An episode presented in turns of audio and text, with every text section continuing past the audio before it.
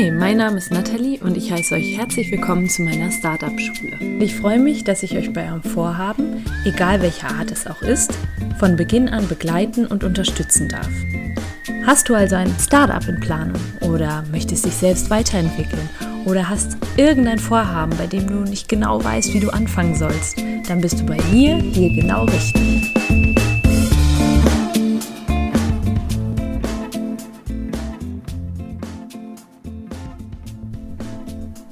Heute gibt es mal wieder eine Solo-Folge von mir. Normalerweise, wie ihr wisst, mache ich ja immer eine Solo-Folge, dann wieder ein Interview, dann wieder eine Solo-Folge.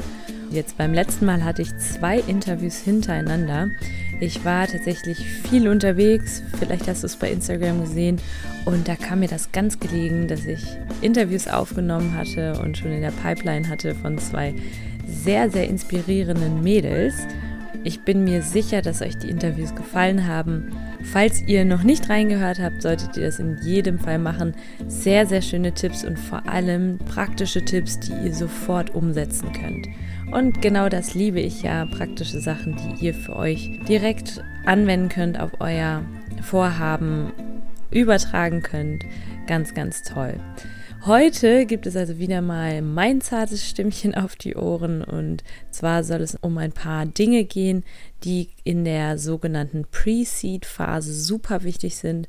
Startups, Projekte, aber auch Vorhaben, die ihr so im Privatleben habt, durchlaufen immer verschiedene Phasen und die erste Phase nennt sich eben die Pre-Seed-Phase und sie bildet die Orientierungsphase ab. Warum werden Projekte überhaupt in Phasen eingeteilt? Na, das ist ganz einfach, weil jeder Prozessschritt, den wir so durchlaufen, hat verschiedene Ziele, Aufgaben, Herausforderungen und Chancen. Das heißt verschiedene Charakteristika, die es zu beachten gilt. Und wenn ihr verstanden habt, was für Phasen es gibt, dann könnt ihr auch ermitteln, an welcher Stelle ihr gerade steht und könnt viel leichter wissen, was zu tun ist gerade und was es zu beachten gilt. Denn wieso kommen wir oftmals nicht voran, nicht ins Tun? Weil wir einfach schlichtweg nicht wissen, was zu tun ist.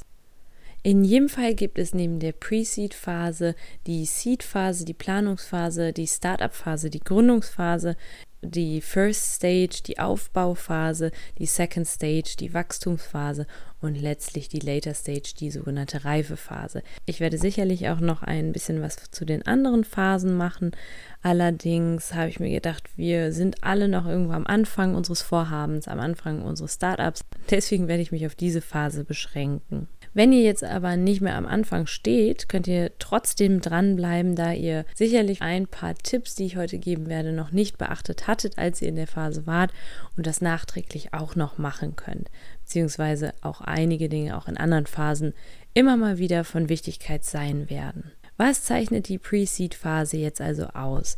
Ihr habt einen Geistesblitz gehabt, vielleicht mittels Design Thinking, das hatten wir auch schon häufig, das Kreativitätstool Ihr habt ein Problem beobachtet, habt Schlüsse daraus gezogen und eine Idee, einen Lösungsvorschlag generiert. Damit lauft ihr jetzt vielleicht schon eine Zeit lang herum, ihr seid total happy darüber, habt aber keine Ahnung, keinen blassen Schimmer, wie und wo ihr anfangen sollt. Jetzt ist es an der Zeit, darüber nachzudenken, ob der Markt deine Idee überhaupt braucht und wenn ja, ob die Zahlungsbereitschaft groß genug ist. Es ist so, so, so wichtig, jetzt herauszufinden, ob dies der Fall ist, weil du sonst Kosten in Kauf nimmst und deine Zeit investierst, sogenannte Opportunitätskosten hast und riskierst, dass gegebenenfalls hinterher keiner interessiert ist an dem, was du anzubieten hast. Und jetzt hast du eben die Chance, einen sogenannten Pivot noch zu machen, eine Abänderung deines Geschäftsmodells, deines Projekts, deines Contents, was auch immer du angehen willst. Das so zu verändern, dass dann doch letztlich ein Markt da ist. Und manchmal sind das wirklich kleinste Änderungen. Das ist so das Schöne an diesem Lean Startup, an dem schlanken Konzept, wenn du wirklich schlank anfängst, dass du kleine Veränderungen immer noch nachträglich vornehmen kannst, aber auch große Veränderungen und das Ganze in eine andere Richtung lenken kannst. Wie bekommst du das jetzt heraus? Also wie bekommst du heraus, braucht der Markt das, was ich anzubieten habe und ist eine Zahlungsbereitschaft vorhanden? Ganz einfach, indem du einen Prototypen baust. Das hatte ich euch schon mal gesagt, auch mit Blick auf Lebenskonzepte, immer Prototypen bauen und damit rausgehen. Du sollst Menschen befragen. Wieso liebe ich dieses Lean-Konzept so?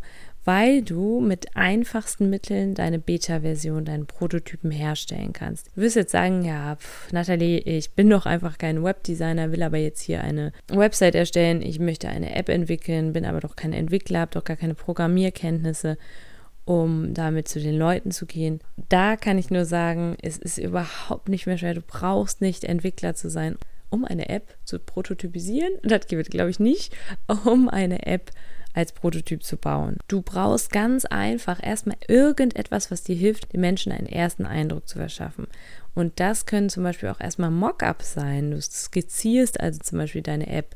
Es gibt mittlerweile Vorlagen von Tablets, also von Screens, die kannst du dir ausdrucken und da kannst du ganz einfach skizzieren, einfach mal reinmalen, wie so das User Interface, das, was der Nutzer hinterher sieht, wie das aussieht. Es gibt aber auch an sich schon wunderbare Apps, die es dir ermöglichen, Prototypen von Apps zu machen.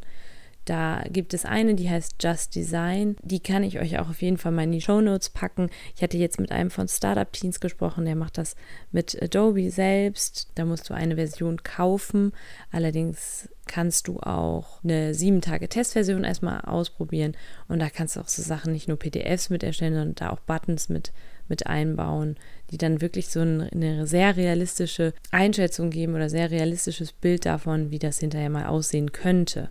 Diese Apps kosten meistens etwas, das lohnt sich aber allemal, weil das sehr, sehr realistisch ist, wie gesagt. Wenn du jetzt kein Startup gründest, sondern einfach nur irgendwie einen neuen Lebensentwurf hast oder ein Projekt, du möchtest zum Beispiel ein neues Hobby anfangen oder ein Ehrenamt übernehmen und willst einfach mal die Meinung von jemandem anderen einholen, ob das überhaupt zu dir passt. Manchmal kann man sich selbst ja auch nicht so richtig gut einschätzen. Auch dann würde ich dir immer vorschlagen, einen kleinen Elevator-Pitch zu machen, den Leuten davon zu erzählen, dass sie sich in deine Lage versetzen können. Du kannst auch visualisieren, zum Beispiel eine kleine Präsentation machen. Und das ist immer ganz, ganz wichtig, dass du viele verschiedene Medien benutzt oder überlegst, was kannst du für Medien benutzen, um deinen Prototypen zu bauen, um eben auch alle Menschen abzuholen. Ihr wisst ja, jeder Mensch lernt anders. Es gibt Menschen, die sind sehr visuell, dann gibt es Menschen, die sind sehr auditiv. Also es ist ganz, ganz unterschiedlich. Und dann heißt es, die richtigen Fragen zu stellen. Da gibt es ein Buch, ich weiß gar nicht, ob ich das schon mal genannt habe in einer der Podcast-Folgen, das nennt sich der Mom-Test. Und da steht genau drin, wie du Fragen zu stellen hast. Ich bin jetzt gerade unsicher, wie gesagt, ob ich das schon mal erwähnt habe. Ich packe es aber trotzdem nochmal in die Show Notes. Warum heißt das Mom-Test? Ganz einfach, weil du die Mama niemals zuerst fragen solltest, sondern erst ganz am Ende, denn du weißt es ja, die Mama findet in der Regel das, was du tust, immer total gut. Was ich dir auch sagen kann, du kannst außerdem Tools nutzen wie SurveyMonkey, da kannst du einfach deine Fragen reinhauen und das Ganze dann einfach mal in Gruppen teilen, da ein bisschen beschreiben, wie dein Produkt aussehen könnte und dann Fragen dazu stellen. Da gibt es ja Gruppen auf Social Media, wie zum Beispiel das Netzwerk, ich weiß nicht, ob ihr das kennt, da gibt es einfach mal ein Netzwerk, das gibt es meistens für jede Stadt und wie der Name schon sagt, da sind sie doch alle nett und sind gerne bereit, eure Fragen zu beantworten. Ich finde diese Phase so, so, so, so spannend. Nimm die Anregung auf jeden Fall mit. Bitte mach nicht den Fehler, in die sogenannte Startup Euphoria zu verfallen, so überzeugt zu sein von deinem Produkt, von deiner Idee, dass sie starr wird, dass sie nicht zu verändern ist, weil du das gar nicht zulässt. So ist es mir nämlich am Anfang auch ergangen. Ich war so überzeugt von meiner Startup-Idee, dass ich gar nicht so richtig hören wollte, was andere zu sagen haben. Und wenn dann mal was kam, was das Ganze abändern sollte, war ich erstmal ein bisschen skeptisch immer. Mach nicht den Fehler, den ich gemacht habe und auch was andere Dinge angeht, auch Dinge, die ich so für mein Leben vorhatte, da versucht ja immer irgendjemand was zu sagen. Hör auch einfach mal hin, ganz, ganz wichtig. So, und was mir in dieser Phase immer sehr, sehr hilft, das sind sogenannte Masterminds, Mastermind-Gruppen. Was das ist, das sind Zusammenkünfte von Gleichgesinnten, die sich gegenseitig unterstützen und gemeinsam an und mit ihren Projekten wachsen. Du triffst dich mit deiner Mastermind-Gruppe regelmäßig. Es ist einfach wirklich ein Zusammenschluss. Leuten, die ein ähnliches Mindset haben, die auch Lust haben, was zu reißen. Und da gibt es vier Punkte zu beachten, auf die ich ganz kurz eingehen möchte.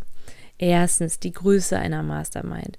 Sollten so drei bis fünf Personen sein, meiner Meinung nach, ist idealerweise nicht zu groß, denn es soll ja auch jeder so zu sprechen kommen auf seine Idee, soll jeder Input bekommen und auch Brainstorming ist eine ganz, ganz wichtige Sache in der Zeit, in der ihr zusammenkommt und wenn da zu viele Menschen aufeinandertreffen, ja, wie man so schön sagt, zu viele Köche verderben den Brei. Das kann auch bei der Mastermind so sein, um fokussiertes Arbeiten zu ermöglichen, auf jeden Fall auf die Größe achten. Der Ort ist auch sehr, sehr wichtig. Ihr könnt euch in einem Coworking Space treffen. Ihr könnt euch, es gibt mittlerweile auch Coworking Cafés, ganz, ganz toll. Da waren wir letztens, meine Mastermind-Gruppe und ich. Da guckt euch keiner doof an, wenn ihr da ein bisschen quatscht, wenn ihr euch mit einem Laptop hinsetzt, wenn ihr da auch wirklich mal an einem Latte Macchiato drei Stunden rumnippt und nicht ständig was Neues bestellt. Also das ist wirklich für sowas gemacht. Ihr könnt euch aber auch in der Uni oder in verschiedenen Coworking Spaces einfach Seminarräume buchen und euch da zusammen hinsetzen, wenn ihr es ganz, ganz ungestört haben wollt. Der Ort ist also auch sehr wichtig. Drittens, die Zeit. Erst einmal zum Zeitaspekt zusammen, trefft euch regelmäßig. Ihr solltet auf jeden Fall regelmäßig updaten, wie ihr weitergekommen seid, um das ganze Potenzial einer Mastermind auszuschöpfen. Ihr erzählt euch auch immer wieder, was ihr so erreicht habt, wie ihr weitergekommen seid. Und auch so, wie gesagt, Selbstständigkeit erfordert Mut, eigene Projekte erfordern Mut und es wird immer Leute geben aus deinem gewohnten Umfeld, die das nicht toll finden, was du machst. Das heißt, regelmäßig da wieder einen Support zu finden in so einer Mastermind ist ganz, ganz wichtig zu der Zeit ist auch noch zu sagen, dass so anderthalb, ein bis anderthalb Stunden guter Zeitrahmen ist, denn in diesem Zeitrahmen ist ein konzentriertes Arbeiten möglich. Zu lange ist auch nicht gut. Wir beenden unsere Mastermind meistens mit einem gemeinsamen Essen oder noch was trinken gehen. Jetzt letztens wir einfach noch eine Runde schaukeln auf dem Spielplatz nebenan, das war ganz lustig und haben einfach auch über privaten Kram gesprochen. Das könnt ihr euch dann auch gerne erlauben. Und viertens, Ihr solltet auf jeden Fall auch auf den Ablauf achten, anfangs Regeln aufstellen. Das soll jetzt nicht striktes sein, kein äh, krasses System, was ihr da ausarbeitet, aber so ein bisschen kurz einen Rahmen machen, damit das Ganze auch gut abläuft. Auch sollte jeder in irgendeiner Art und Weise seine Ziele aufschreiben um einfach ein bisschen Commitment zu entwickeln, dass jeder sagt, okay, bis dann und dann möchte ich das und das geschafft haben und dass ihr euch jedes Mal, wenn ihr euch trefft, idealerweise jede Woche, wir schaffen es zum Beispiel nur einmal im Monat, dass ihr dann, wenn ihr zusammenkommt, immer wieder gucken könnt, was habt ihr erreicht. Ihr könnt natürlich auch sagen, es geht bei jeder Session um eine andere Person, also dass das so rotiert. Jede Woche ist eine andere Person dran, über ihr Projekt zu sprechen. Ihr könnt es aber auch so machen, dass jeder jedes Mal drankommt. Das ist euch ganz selbst überlassen. Ich kann euch nur sagen, das hat mein Startup, meine Persönlichkeit und auch viele Dinge in meinem Leben noch einmal auf ein ganz, ganz neues Level gebracht. Wenn mich manchmal jemand fragt, worauf ist denn deine Entwicklung so im letzten Jahr zurückzuführen? Alte Bekannte schreiben mir manchmal so, hey, ich sehe bei Instagram, du machst so viel, was ist da passiert, wie hast du das geschafft? Ich kann euch einfach nur sagen, dass es so ein richtig wichtiger Punkt gewesen. Mein Ego ist auf jeden Fall sehr, sehr geschrumpft. Ich kämpfe nicht mehr mit Ellbogen. Ich liebe es mittlerweile, andere Menschen zu supporten, weil ich weiß, das Ganze kommt wieder. Es ist in den Kreisen, in denen ich auch so viel unterwegs bin. Es ist so, so krass, kann ich euch sagen. Jeder hilft jedem. Ich habe selber mal ein Buch gelesen, das hieß Karmic Management und da wusste ich noch gar nicht, also es gab dem Ganzen, was ich eh schon gemacht habe, in der letzten Zeit so nochmal Namen, dass du gibst einfach aus Freude, gibst du den anderen Tipps zu ihren eigenen Vorhaben und kriegst diese Tipps aber auch wieder zurück. Und mittlerweile ist für mich auch die größte Wertschätzung, Wertschätzung zu erfahren. Und wenn jemand Wert auf meine Hilfe legt, dann ist es für mich eine Art Wertschätzung. Ich liebe es einfach, meine Hilfe zu geben und das ist auch bei den meisten Leuten so. Die Leute lieben es, wenn ihre Hilfe gewertschätzt wird.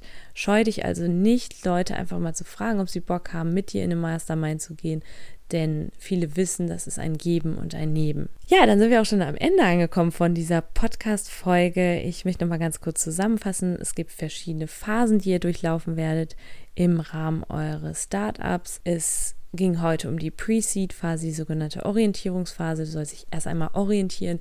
Macht meine Idee überhaupt Sinn? Gibt es eine Zahlungsbereitschaft? Braucht der Markt meine Idee? Und wenn das der Fall ist, dann geht es darum, das Ganze in einen Prototyp umzuwandeln und diesen Prototyp Leuten vorzustellen. Da gibt es ganz bestimmte Tools, die ihr nutzen könnt und ihr braucht nicht mehr viel Geld, um dann Prototyp herzustellen, sondern könnt das Ganze ganz lean starten.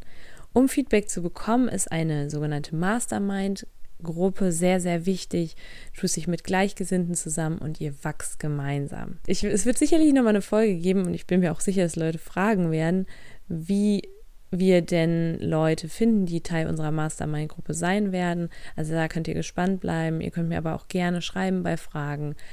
Und jetzt wünsche ich euch ein wunderschönes Wochenende. Schreibt mir gerne eine Bewertung hier auf iTunes. Darüber freue ich mich total. Und ja, auf noch viele weitere Folgen. Ich kann euch immer nur wieder sagen, dass es mir ganz, ganz viel Freude bereitet, meine Gründungserfahrung weiterzugeben, aber auch meine Erfahrung im Bereich Entrepreneurship des eigenen Lebens weiterzugeben. Ja, werde das auch weiterhin aus vollem Herzen tun. Bis bald.